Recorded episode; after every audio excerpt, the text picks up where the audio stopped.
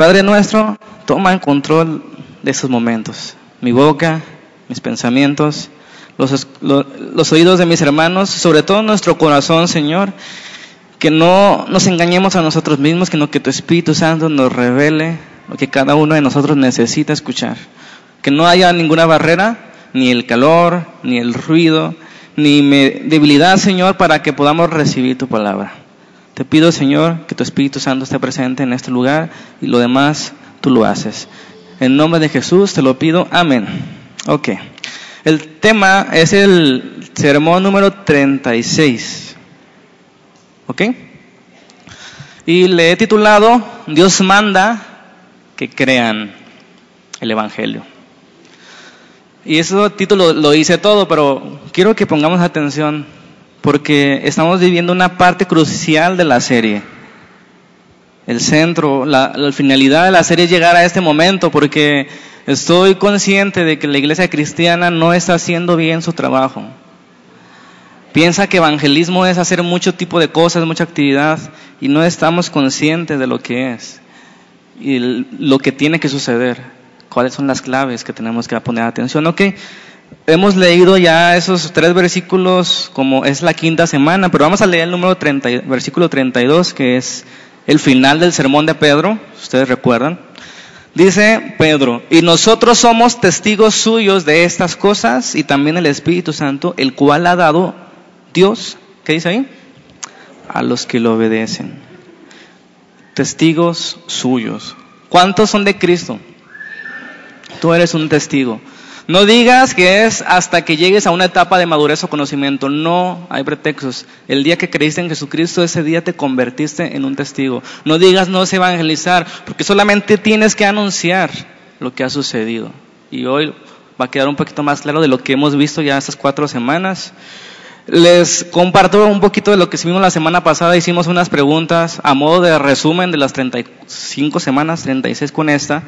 ¿De qué trata el cristianismo? Respondí, el cristianismo trata del, reino de Dios, es decir, de sus planes y de sus propósitos, repito, de Dios y no del hombre. Que en Jesucristo se encuentran todas las promesas del reino, que Él es el camino de Dios y el camino a Dios, que fue preparado desde antes de la fundación del mundo y anunciado en todo el Antiguo Testamento. Ok, ¿cómo entramos al reino? Es necesario, dice Jesucristo, nacer de nuevo. ¿Qué es un cristiano? Un cristiano es un hombre que ha alcanzado, ha recibido misericordia de Dios, del Padre, que su pecado ha sido perdonado en la sangre de Cristo y que su vida ha sido transformada por el Espíritu Santo. Este concepto lo he repetido muchas veces, ¿ok?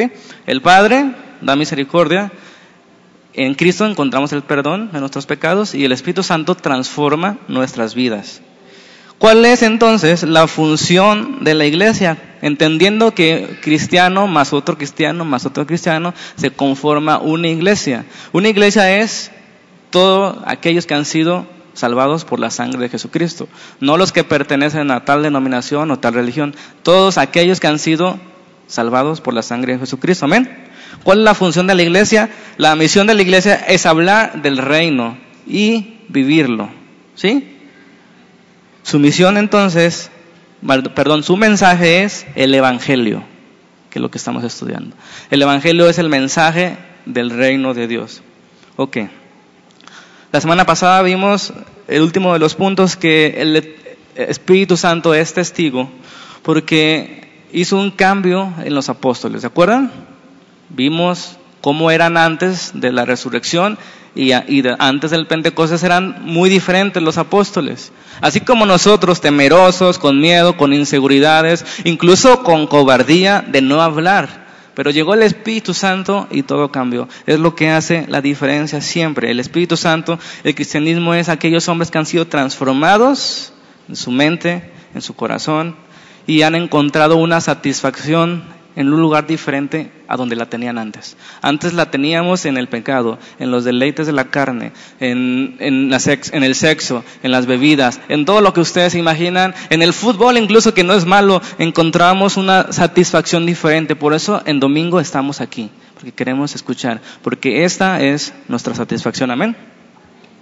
Entonces la venida del Espíritu Santo de esa forma en el Pentecostés es la explicación del cambio de los cristianos, cualquiera que ustedes piensen, los más sobresalientes, los que murieron como Esteban, como Pablo, como Pedro, como Juan, todos aquellos mártires o los que salieron después como Lutero, como Spurgeon, todas esas personas han cambiado con el mismo Espíritu Santo que cambió en el Pentecostés. Y déjame decirte algo importante, ese mismo Espíritu Santo que descendió y que los llenó, es el mismo Espíritu Santo que hoy está aquí entre nosotros. Por eso tú tienes la capacidad de cambiar, porque el Espíritu Santo mora en ti. No digas no puedo, porque el Espíritu Santo mora en ti. Decir no puedo es hacer a Dios mentiroso. Amén. Tú puedes, no porque tú puedas, sino porque el Espíritu Santo mora en mí. Terminé la semana pasada diciendo que las religiones ofrecen salvación si te portas bien o si perteneces a tal denominación o religión, pero el cristianismo no ofrece esas cosas como recompensa, sino como un regalo. El Espíritu Santo entonces es el sello del cristianismo, el broche de oro. ¿Ok? Ok. Entonces, es la quinta semana que estamos hablando de cómo debemos predicar el Evangelio, que es lo más urgente. Podemos estar en desacuerdo en qué interpretación tienen los 144 mil del Apocalipsis, de cómo es la bestia, etcétera. Pero no podemos estar en desacuerdo de lo que es el Evangelio, porque eso es debido a muerte. Así como los que estudian medicina les enseñan primeros auxilios y lo demás no importa, si no les salvan la vida al principio, así es el Evangelio. Si no le entregamos el Evangelio, esa cura a la gente que está a punto de morir, que mañana quizá no amanezca, hermanos, le estamos negando la salvación. Entonces el Evangelio es algo urgente. Y no solamente urgente, porque urgente puede ser ir al baño, pero es algo urgente y algo importante, algo de vida o muerte, por favor. Tenemos que tener este sentido de urgencia cuando vayamos a orar, cuando vayamos a predicar. El Evangelio es algo urgente, por eso el título es Dios manda que crean, no es una opción, Dios ordena. Amén. Y ahorita lo vamos a ver con más detenimiento. Dijimos que en esos tres versículos del 30 al 32 encontramos los cimientos del Evangelio, se los voy a repetir, son cinco. La encarnación de Jesucristo, la crucifixión de Jesucristo, la resurrección de Jesucristo, la justificación de los pecados y la santificación. Y además vimos un esquema de cómo empezar a compartir. Dijimos malas noticias, buenas noticias y el don del Evangelio. ¿Se acuerdan? Es lo que hemos estado viendo todos esos días. No estamos viendo tantas cosas, más bien nos estamos deteniendo en las cosas importantes. Porque vuelvo a repetir, que nosotros conozcamos eso, que tengamos la certeza, puede salvar la vida a alguien. La vida eterna. Quizá para eso nacimos. Aunque suframos en esta vida, aunque seas un hombre desdichado o una mujer abandonada, dice la Biblia que Dios no te abandonará, pero sobre todo, hermanos, que la vida continúa después de esto que vemos. Y eso debemos siempre estar en mente, en nuestra mente, que sea nuestro consuelo, que sea nuestro anhelo. Como decía Pablo, es mejor estar contigo ya, pero es necesario que me quede por el amor a estos hombres, que todos lo soporto, ¿se acuerdan? Entonces es importante estar aquí porque podemos salvar vidas y para eso Dios nos ha levantado para hablar de ese Evangelio Santo de Jesucristo. Entonces, vuelvo a recalcar antes de continuar que el libro de los Hechos es el libro del origen del cristianismo. Nuestro propósito al comenzar era responder a algunas preguntas. ¿Qué es el cristianismo? ¿Cuál es su mensaje? ¿Qué es la iglesia? ¿Qué es el evangelio? Entonces no vamos a estudiar pasaje por pasaje de los 28 capítulos. No sé cuánto vamos a durar, pero no vamos a ver pasaje por pasaje, sino vamos a ver las cosas más importantes. Encontrando el cristianismo de origen. Y hermanos, tiene que surgir un cambio en nosotros. Cuando termine esa serie debemos ser otros. Debemos hacer algo al respecto. En la semana estuve hablando con Josué, eh, trabajamos en el mismo lugar, y, comenzamos a pensar, a meditar en esas cosas que estamos aprendiendo. Y yo creo que Dios va a hacer algo cuando terminemos esta serie. Dios nos va a hablar a todos. Ya lo está empezando a hacer. Las cosas hermosas del cristianismo son aquellas que no son obligatorias, las aquellas que nacen. Como a ustedes les ha nacido ir. La hermana le, le nació abrir su casa para oración y algunos de ustedes van a ir, ¿verdad? Eso es lo hermoso, que no es obligación. No podemos nosotros provocar un avivamiento, ese viene y se manifiesta. Amén. Ok, el primer punto de, de este tema es el Evangelio demanda obediencia. Y es importante estos dos puntos que vamos a ver hoy. Porque de esto depende de cómo vamos a llegar ante la gente, ante nuestros amigos, a nuestros familiares, a ofrecer el Evangelio. De esto depende toda nuestra cosmovisión cristiana ¿Qué, entendemos que es el Evangelio? ¿Ok? Vuelvo a repetir el versículo 32. Dice, y también el Espíritu Santo, el cual ha dado Dios a los que le obedecen. Es importante notar que este es el último versículo en el que Pedro usó, terminó, perdón, aquí su sermón de evangelístico. No perdamos de vista que Pedro está evangelizando, que Pedro está anunciando el Evangelio, en este caso a los gobernantes, al Sanedrín, aquellos que se creían religiosos. ¿Ok? Aquí dice la palabra que el Espíritu Santo es dado a quienes? A quienes obedecen. Y aquí les debo confesar que cuando lo leí me causó algo de confusión.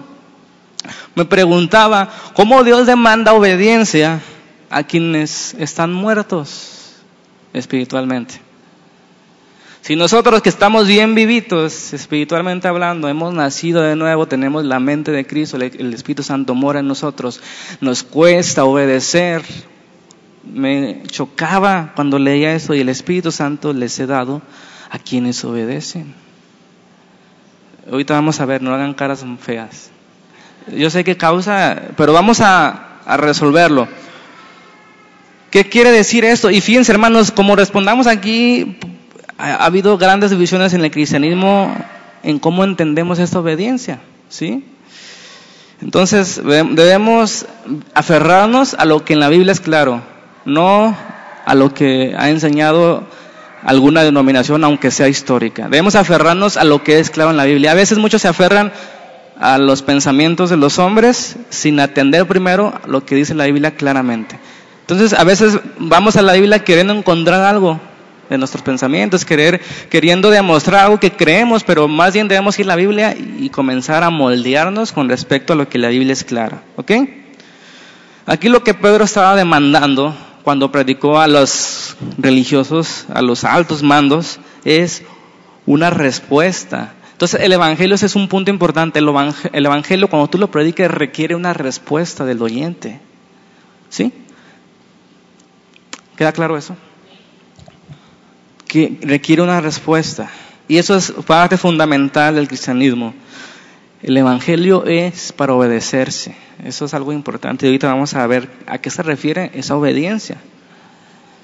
Fíjense bien, no quiere decir, Pedro no está enseñando aquí que si guardas sus mandamientos, que si obedeces a Dios, que si tienes una vida buena y mejor, entonces serás recompensado con el Espíritu Santo. Eso no quiere decir, eso es contrario a lo que es el Evangelio, porque el Evangelio es por gracia, no por obra, dice Pablo en Romanos 3, 4 y 5. Amén.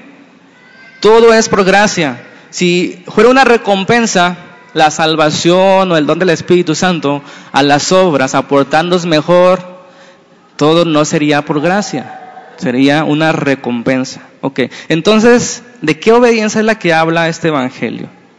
Y parece extraño, ¿verdad? Que un regalo, porque la salvación es un regalo, tenga ese sentido de mandamiento, porque es una orden, como dije al principio. Pero vuelvo a repetir, las escrituras es lo que menciona. Y no me importan las consecuencias si me salgo de una dominación y, entro a la otra al obedecer las escrituras, pero debemos ser fieles a las escrituras. Y vamos a leer lo que dice las escrituras con respecto a esa obediencia. Pablo, en Romanos 1, especialmente la carta de Romanos, ustedes saben que es una carta donde se concentra el Evangelio, ¿verdad? Algunos le han llamado la columna vertebral del cristianismo. Es una teología sistemática. Pablo, desde el principio, narrando cómo son las cosas con Dios, la condición del hombre, este, lo que el hombre necesita. Entonces Romanos es algo muy importante para nosotros atender. Fíjense lo que dice el versículo 1 al 7.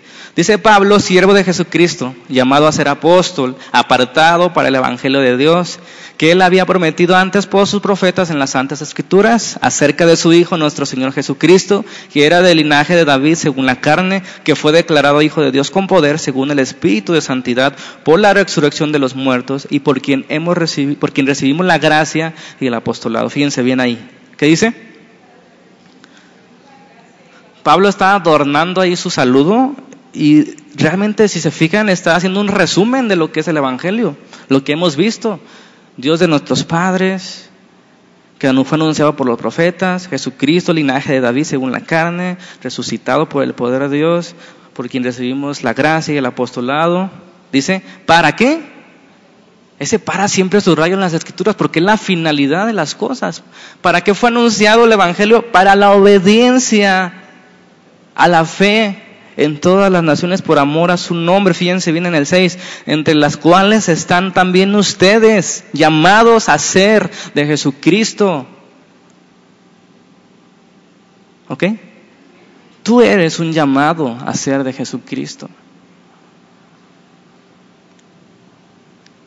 Para la obediencia de la fe. Hay otro pasaje que también hasta de memoria no lo sabemos. Romanos capítulo 10, versículo 14. Dice la palabra, obviamente para que alguien crea el Evangelio, lo obedezca, necesita primero oír, ¿están de acuerdo? Si no, ¿cómo van a...? Ahí dice el versículo que vamos a leer. Pablo está elaborando ese, argumento. Dice, ¿cómo invocarán? Porque termina el versículo 13 que todos los que invoquen el nombre, el nombre del Señor serán salvos. Y dice, pero ¿cómo invocarán a aquel en el cual no han creído? ¿Y cómo creerán en aquel a quien no han oído? ¿Y cómo oirán si no, sin haber quien les predique? ¿Y cómo predicarán si no fueren enviados? Ok, ahí queda claro. Si empezamos por la última pregunta, ¿cómo predicarán si no fueren enviados, hermanos? Jesucristo nos envió en Hechos 1.8. Seréis llenos del Espíritu Santo y me serán testigos. No es una opción, es un orden. Dios nos ha mandado a ser testigos. Por eso aquí dice, ¿cómo irán si no los envían? Dios nos envió, Jesucristo nos envió. ¿Para qué? Para que prediquemos. ¿Para qué? Para que oigan. ¿Para qué? Para que crean. Para la obediencia a la fe que es en el Evangelio de Jesucristo. Seguimos leyendo. Como está escrito, cuán hermosos son los pies de los que anuncian la paz, de los que anuncian las buenas noticias. Dice, mas no todos, ¿qué dice ahí? Subraya eso.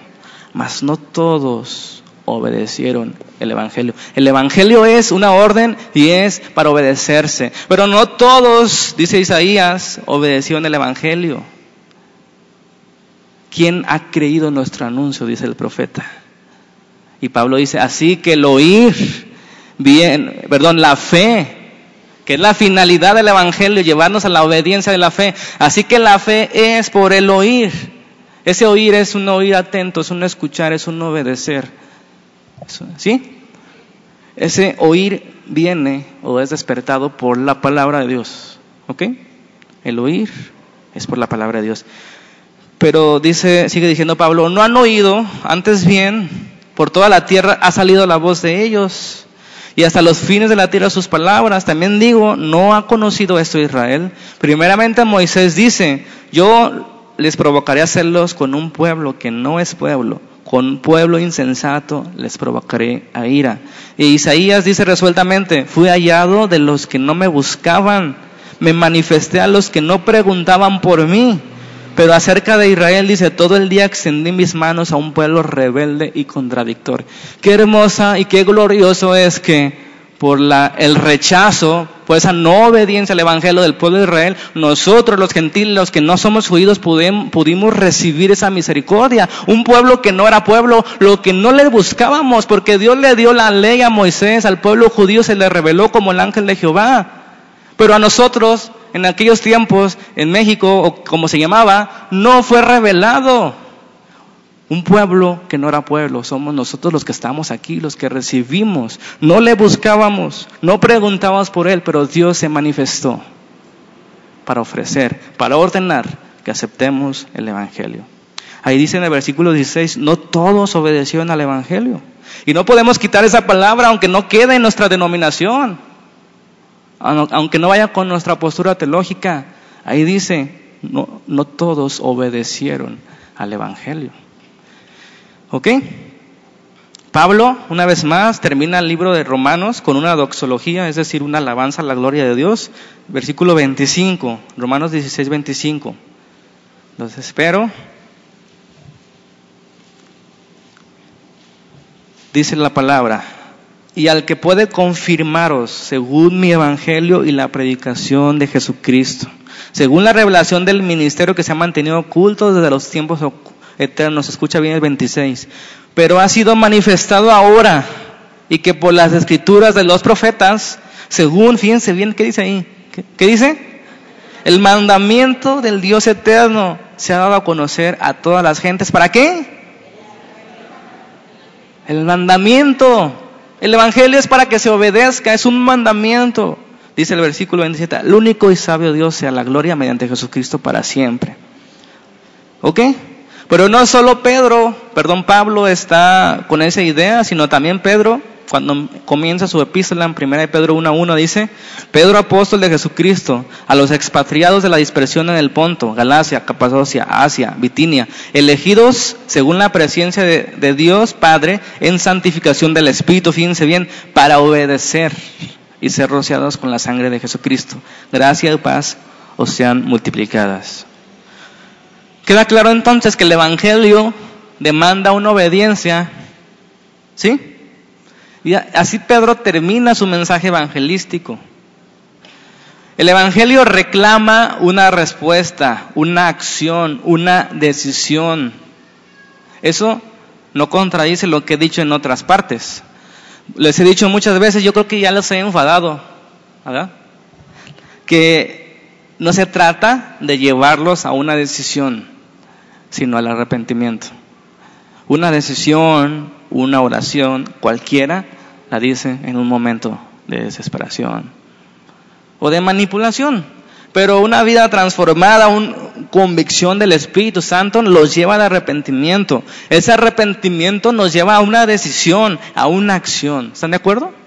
Otra vez Pablo, versículo 17 del capítulo 6 de Romanos. 6, 17 de Romanos.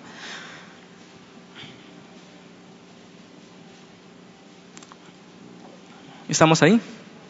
Romanos 6, 17. Dice, pero gracias a Dios que aunque éramos esclavos del pecado, aunque eran esclavos del pecado, ¿qué dice ahí?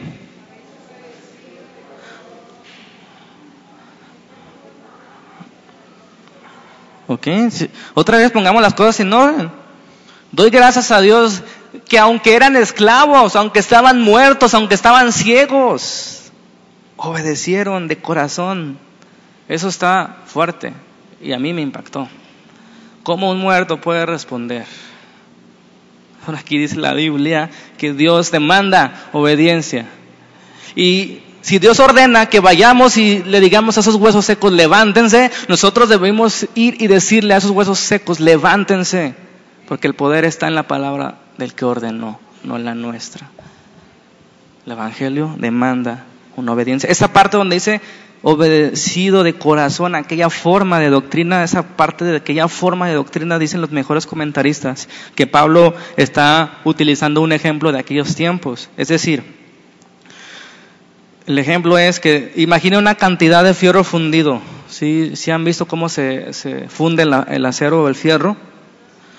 Y el artesano o el trabajador le queda una forma en particular. ¿Qué hace? Hay una forma de vertir el metal fundido en un molde. Entonces, a medida que el metal se enfría, se va endureciendo y va adquiriendo la forma del molde. Y eso es lo que Pablo está diciendo aquí. Cuando los hombres y las mujeres obedecen al Evangelio, escuchan el Evangelio, se conforman, son como somos vertidos en el molde del Evangelio. Nos enfriamos y tomamos la forma, la apariencia, el tamaño de ese molde. Y eso es bien importante. Amén.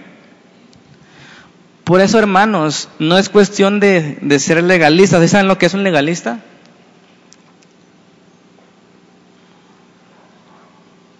¿Saben lo que es alguien legalista?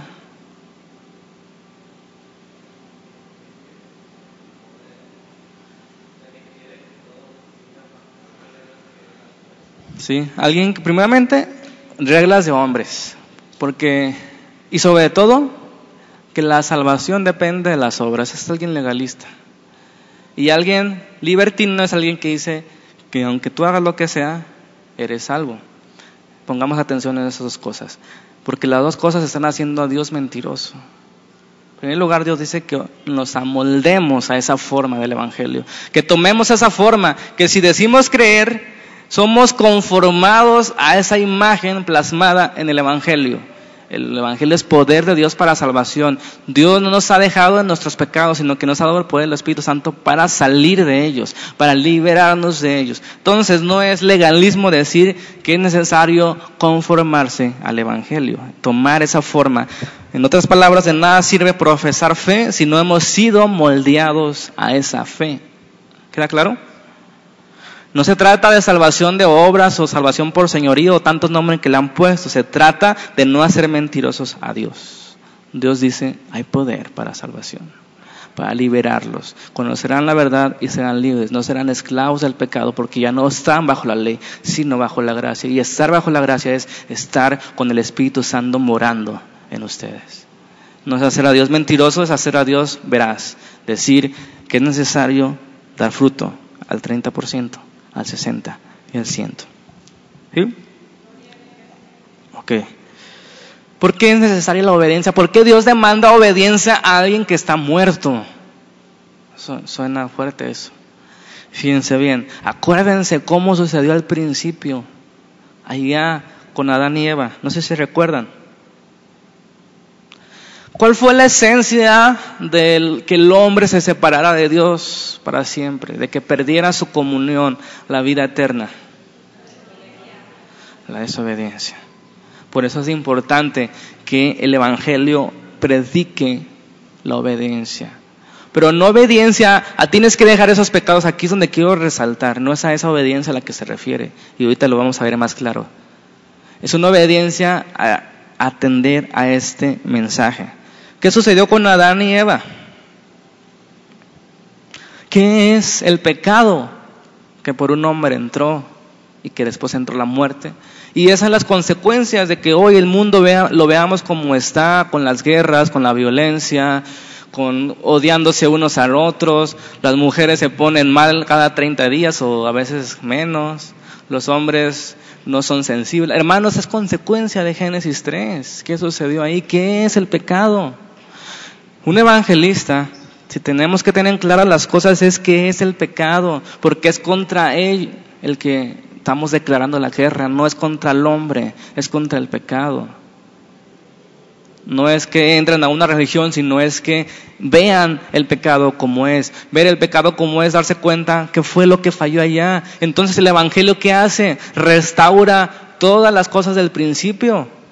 Fue desobediencia, entonces ahora reclama una obediencia al Evangelio. ¿Sí? Teniendo en mente esto, el pecado viene cuando los hombres no se conforman al molde de Dios. Es decir, Dios nos creó al hombre y a la mujer, que dice la escritura, a imagen y semejanza. Dios puso un molde, una imagen, una semejanza en el hombre. Entonces la rebelión, el pecado es romper ese molde. ¿Sí entienden la analogía? Esa es la rebelión. Nosotros le hacemos a Dios mentiroso. Entonces es necesario conocer con certeza qué es el pecado. No debemos ser tan simples de decir pecado es y hacer una lista, ¿verdad? Hacemos nuestra lista. Pecado es esto, esto es bueno, esto es pecado. Y hacemos nuestra lista y creemos que pecado es hacer las cosas malas de esa lista. Pero no confundamos no es eso en esencia el pecado, porque hermanos, si, decimos nada más que el pecado es no matar, no adulterar, los diez mandamientos que ya se saben, vamos a, a tener que decir que mucha gente no ha pecado, no ha matado a nadie, no ha adulterado. Sin embargo, las escrituras dicen que todos han pecado, ¿por qué? ¿Por qué han pecado si realmente no han cometido lo que, la lista del pecado? Entonces, fíjense bien, tenemos que notar, voy a hacer una analogía que leí, la diferencia entre los síntomas de la enfermedad y la enfermedad misma. Hay una diferencia muy grande. ¿Cómo sabes tú que un hombre está enfermo? Bueno, si tú ves a alguien ahí con fiebre, casi 40, tú puedes decir, está enfermo. Pero si ves a alguien que no, tiene fiebre, ¿vas a decir que no está enfermo? A veces hacemos así el pecado. Si vemos un síntoma del pecado, decimos que ha pecado. Pero fíjense bien, hay enfermedades que no son evidentes, que trabajan calladamente. y que cada día están avanzando. Al final, los síntomas no son los que importan, sino la enfermedad misma. Entonces, eso sucede con el pecado. El pecado no importa en su esencia en sí mismo los síntomas, sino que los hombres, hermanos, no se conforman al molde de Dios, le rechazan haciéndole mentiroso. No son tan malos como Hitler, no han matado a nadie, no han, cometido, adulterio, no codician, tienen mucho dinero ellos, pero no se conforman a la imagen de Dios. ¿Ok? Por eso Pedro insiste en ese sermón que ya hemos visto como 20 veces, ¿verdad? Que es necesario obedecer a Dios antes que a los hombres.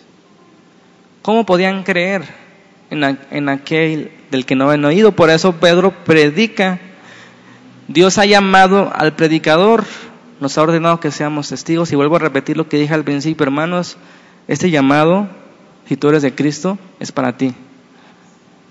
Es un llamado, no es una opción. ¿Queda claro? No es un signo de madurez. Tú debes hablar. Tú debes ser testigo.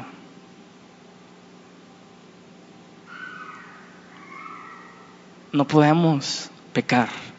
Porque estamos pecando. ¿Por qué? Porque no estamos conformándonos al Evangelio, que nos ha dicho, que nos ha rescatado, nos ha liberado del pecado y nos ha dado poder por medio del Espíritu Santo para ser testigos. Ese es el molde de Dios de la nueva iglesia, de la nueva creación de hechos. Ser testigos, hermanos, y nos estamos quedando callados. Eso es pecado. ¿Entiende? No podemos callarnos. ¿Por qué? Porque es urgente. Porque es importante. Les estamos haciendo un llamado, dice Pedro en otras palabras. No pueden ver que Él es el príncipe, que Él es el Salvador, que Él es el camino de la salvación a Dios pueden ser perdonados, pueden tener una vida, pueden tener el don del Espíritu Santo si solo creen este mensaje y le obedecen. Vuelvo a repetir, esa obediencia es al mensaje y no a todos los mandamientos. Porque vuelvo a repetir, si no sería una recompensa al Espíritu Santo y la salvación. De hecho, para eso se nos ha dado el Espíritu Santo, para poder cumplir sus mandamientos. Puede usted leerlos en Ezequiel 36 eso pero antes tenemos que obedecer ese evangelio. Cuando predicamos a Cristo, cuando lo exaltamos en nuestra predicación, dice Juan capítulo 3, ustedes lo han leído, que Moisés levantó a la serpiente de bronce en un asa, ¿se acuerdan? Es así el evangelio que nosotros clamamos, levantamos a Cristo y decimos, miren y vivan así como decían a los mordidos por las serpientes. Solo miren y vivan. ¿Qué tenían que hacer? Solamente mirar. Eso no es una obra para, para salvación, es obediencia a la única salida que hay. ¿Queda claro eso? Rechazar el Evangelio, lo que hacen las personas, hermanos, no, no es rechazar nuestras palabras, sino rechazar el testimonio de Dios. Y esto, hermanos, es la culpa más grande que no puede ser perdonada. Rechazar el Evangelio. ¿Cómo creerán en aquel a quien no ha ido? Y si no creen, ¿cómo podrán ser salvos? Si la salvación es solo por fe, la obediencia a ese Evangelio. Amén. Isaías, que hemos estado viendo estas dos semanas en los miércoles, se le conoce como otro evangelista, ¿verdad? Del Antiguo Testamento. Usted lo lee y se cuenta que está predicando el Evangelio. Fue revelado Isaías, ese Evangelio que iba a venir después. Fíjense lo que dice en el versículo 18 del capítulo 1 de Isaías. Isaías 1, 18. Y eso es en esencia lo que nosotros debemos hacer cuando prediquemos el Evangelio. Les pido en el amor del Señor que dejemos esos métodos que hemos aprendido de los gringos. No son bíblicos. Necesitamos regresar a Isaías, a Jesucristo, a Pedro, a Pablo. Y aquí está otro ejemplo de cómo debemos predicar el Evangelio. Dice Isaías 1.18, venid luego, dice el Señor, y estemos a cuenta. ¿Se dan cuenta la, la, urgencia que le da? Y hacen notar que nosotros somos los que debemos ponernos en cuenta con Dios. Porque nosotros pintamos el Evangelio como que Dios tiene que ponerse en cuenta con nosotros. Acéptale, por favor. Hemos, debemos dejar eso ya, hermanos. El hombre Dios debe aceptar al hombre y no el hombre a Dios. El hombre necesita ponerse a cuentas con Dios. Dice, si vuestros pecados fueren como la grana, como la nieve serán emblanquecidos, una promesa. Si fueren rojos como el carmesí, vendrán a ser como la blanca lana. Si quisieres, oyeréis, comeréis del bien de la tierra. Si no quisiereis, y fuereis rebeldes, serás consumido a espada, porque la boca de Jehová lo ha dicho. Ahí está el Evangelio, las buenas y las malas. ¿Crees? Tómala. Si no crees, ya has sido condenado. No hay esperanza para ti. Aquí dice, serás consumido a espada, porque la boca de Jehová ha dicho. Venid y póngase en cuenta con Dios. Si tus pecados fueran tan oscuros, serán emblanquecidos. Si quieres, óyelo. Fíjense lo que dice en el, capítulo 55 de Isaías, versículo 7. Deje el impío su camino y el hombre inicuo sus pensamientos. Vuélvanse a Jehová. Ahí está la mensaje del Evangelio, el cual tendrá misericordia y al Dios nuestro, el cual será amplio en perdonar. Qué hermoso evangelio. No está diciendo que te portes bien. No te está diciendo que seas mejor. Está diciendo que vengas a Jehová donde hay misericordia, donde hay paz, donde hay perdón, donde hay transformación. No necesitas hacer nada sino venir a Jehová, sino ver a Cristo en la cruz. Que tus pecados han sido perdonados y que el Espíritu Santo te es dado si crees en eso. Debemos predicar de esa manera. Pero primero la gente, para obedecer el Evangelio, ¿qué necesita? Y si no hablamos, ¿cómo creerán en aquel en quien no han oído? Tengamos misericordia de ellos, hermanos. Por favor, dejemos de hacer cosas, inclusive dejar de dormir para prepararnos, Señor. ¿Cómo le hago? ¿Cómo puedo ser un testigo? No puedo quedarme callado, no sé hablar, no tengo facilidad de palabra, pero tú me has dicho que yo tengo la capacidad en el poder del Espíritu. Necesitamos hablar. El versículo 3 de ese capítulo 55 dice, inclinar sus oídos y venid a mí, escuchar y vivirá vuestra alma. Así es el Evangelio. Amén. La fe viene por el oír. Esa obediencia al Evangelio es la fe. Esa obediencia del que habla es la fe. Yo no sé cómo sucede porque hay una larga discusión de 500 años si la fe viene primero que el nuevo nacimiento o el, nuevo nacimiento viene primero que la fe. Lo único que sé es lo que dice la escritura, debes hablar la palabra del Señor. Debes reclamar una obediencia a la fe. Y también sabemos que es el Espíritu Santo que da convicción de pecado, de justicia y de juicio. Amén. Pero escuchar el Evangelio no es suficiente. El mandamiento claro es, cree en el Señor Jesucristo y serás salvo. ¿Se acuerdan? ¿Qué es creer? Confiar. Fíjense bien esta frase que les voy a leer de Charles Spurgeon. La esencia de la obediencia al Evangelio es renunciar a toda confianza en uno mismo. Vuelvo a repetir. La esencia de la obediencia al Evangelio está en renunciar a toda confianza en uno mismo. ¿Estás dispuesto a, renunciar? Decía Martín Lutero, me miré a mí mismo y vi imposible salvarme. ¿Cuántos están de acuerdo con él?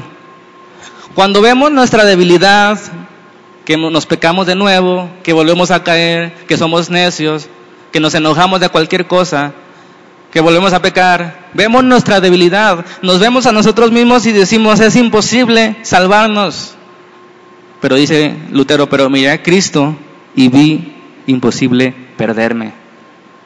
Esa es la esencia de la fe, descansar en Él, renunciar a todo intento de salvarse a uno mismo. El que confía en Cristo su alma está segura, amén. Y si preguntamos a 100 cristianos dijeron después de varios años de cristianismo, estoy seguro que todos, absolutamente todos, cuando llegan a este conocimiento dicen, ¿por qué no aproveché el tiempo desde antes? Cuando supieron la verdad, cuando supieron el pecado como es, cuando vieron que ofendieron a Dios, cuando cae en sí ese arrepentimiento, ¿por qué no aproveché mi tiempo? ¿Por qué desperdicié mi tiempo tanto en la iglesia? ¿Por qué no creí? Eso es, hermanos, el arrepentimiento, cuando caes en cuenta que perdiste mucho tiempo, que has ofendido a Dios y que has desperdiciado tu vida. Amén. El punto número dos y último, el Evangelio viene como mandamiento.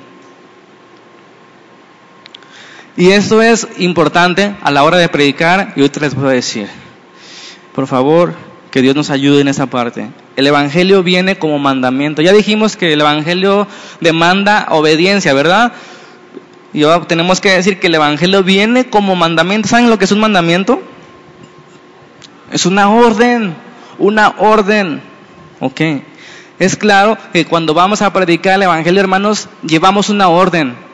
No llevamos una opción. A ver, ¿cuál te gusta más? Rojo, azul o verde. ¿Qué color quieres pintar tu casa? ¿Cuál producto quieres? No estamos vendiendo a Jesucristo. Estamos llevando una orden. Necesitas arrepentirte y querer en el Evangelio. ¿Estamos claros? El Evangelio es una orden. ¿Por qué? No es por ser legalismo. Yo me preguntaba, Dios, pero ¿por qué le pides a alguien que está muerto que obedezca? Y aquí, y aquí donde Dios me trajo ese entendimiento, porque en eso demuestra a Dios una vez más su sabiduría. Porque si no les ordeno, no se van a levantar, están muertos. Necesito hablarle a esos huesos que se levanten. Por eso el mandamiento, perdón, el evangelio es un mandamiento. Sabiduría de Dios.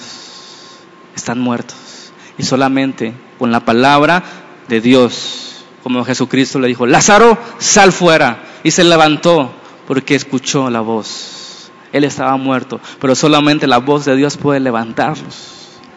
Amén. Fíjense bien. Jesucristo empezó así su mandamiento, a su, ministerio. ¿Qué dijo? Arrepiéntanse y crean el evangelio. No dijo, a ver, ¿quién quiere aceptarme en su corazón? Allá veo dos manos, allá veo tres manos, pasen al frente, voy a hacer una oración. No, arrepiéntanse y crean el evangelio, hermanos, se lo voy a rogar en el amor de Jesucristo. Regresemos a este evangelio. Por favor. Si no, estamos engañándonos a nosotros mismos. La gente no le gusta ese producto. Por eso no podemos presentarlo como una opción. A ver, ¿quieres aceptar a Jesús? No es una opción, es un mandamiento.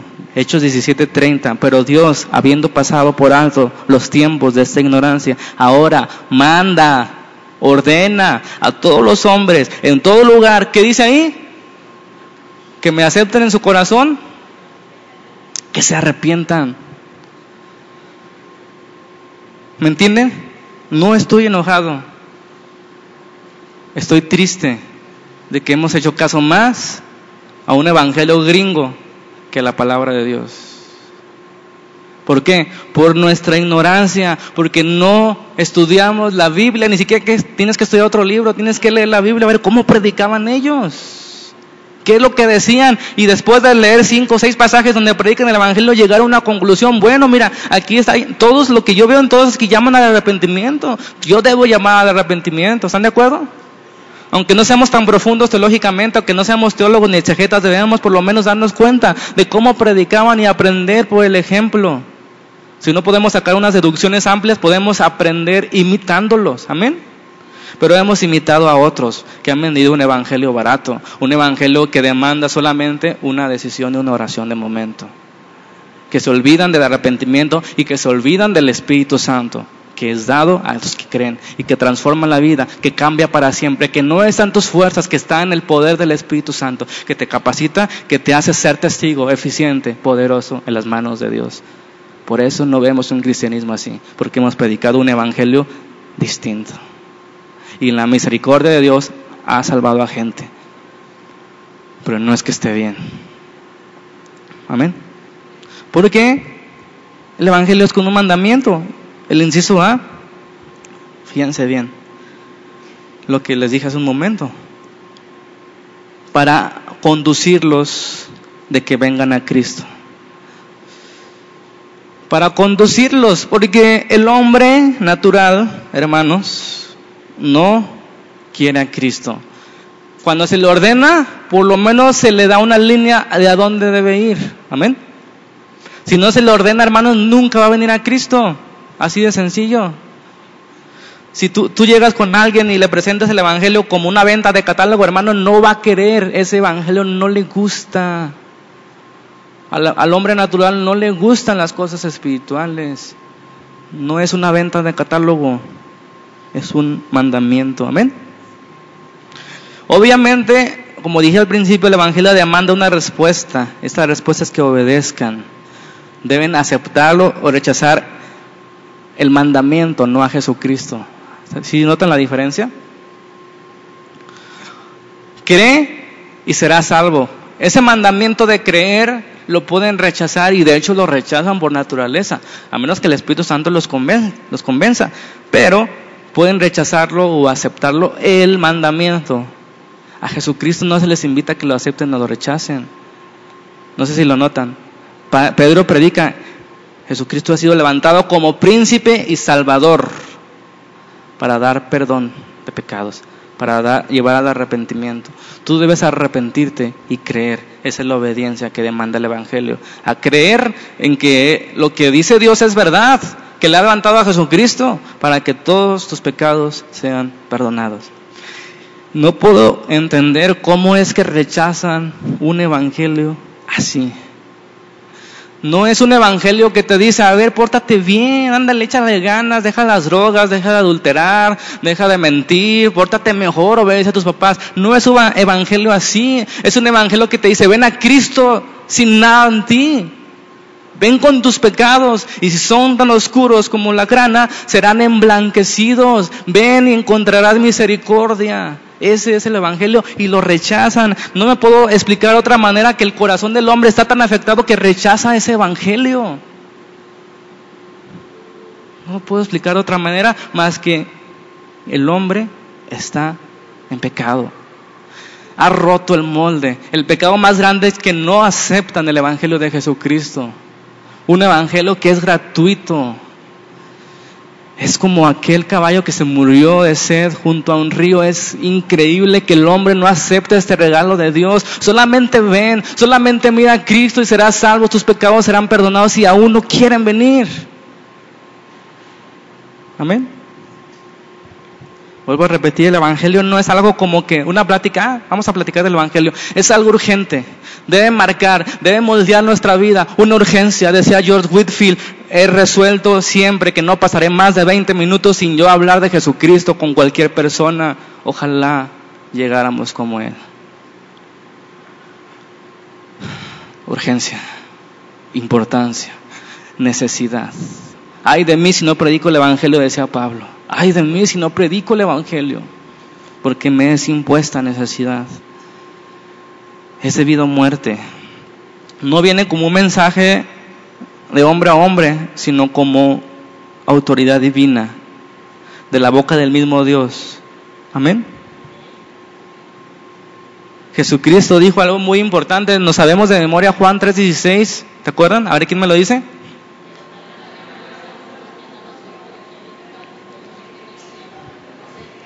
Amén, así es. Y después dice, algo muy duro, el que no cree ya ha sido condenado. Porque no ha creído en el nombre del unigénito Hijo de Dios. Y esa es la condenación, que la luz vino al mundo y los hombres amaron más las tinieblas que la luz porque sus obras eran malas.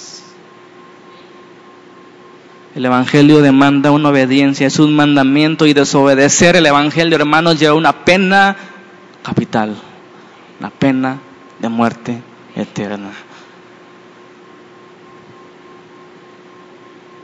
Amén. Voy a terminar leyendo una parábola que predicó Spurgeon. A lo mejor lo conocen, a lo mejor no. Tratando de explicar cómo funciona el Evangelio. Porque pensamos que es algo muy difícil, pero es así de sencillo. Dios invita a que entres a su reino. La fe es los pasos que das para llegar al castillo. Fíjense lo que, lo que dice Spurgeon.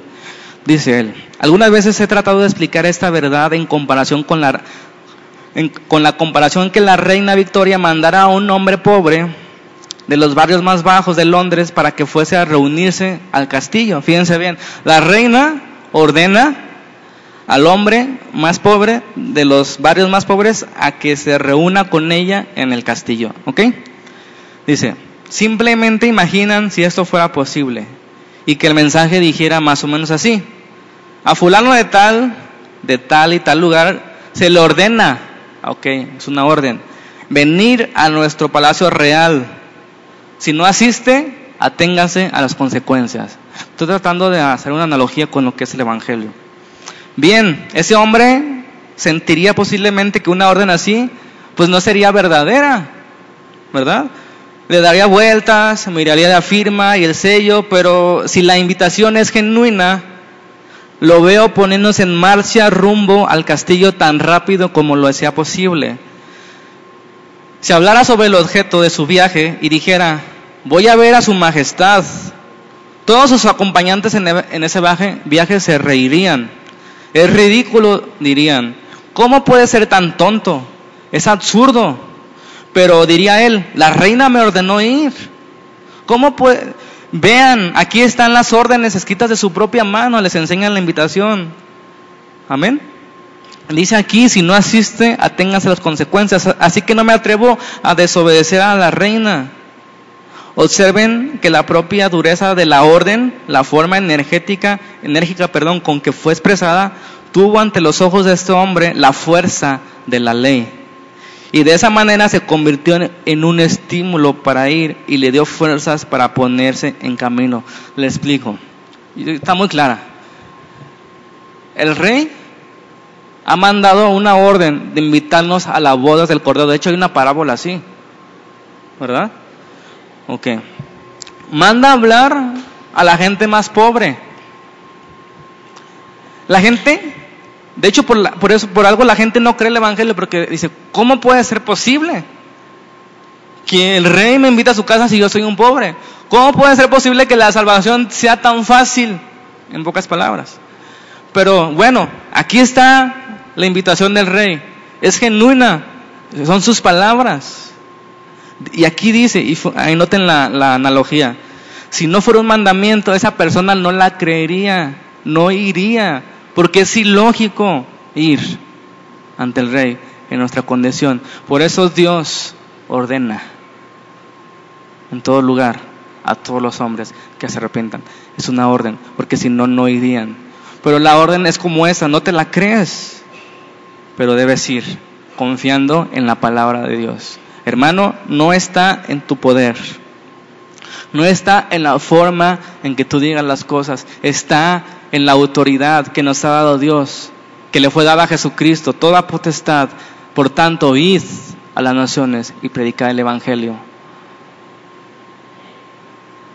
Tú eres ese mensajero que le dice al pobre, al pecador, ve y obtendrás libertad.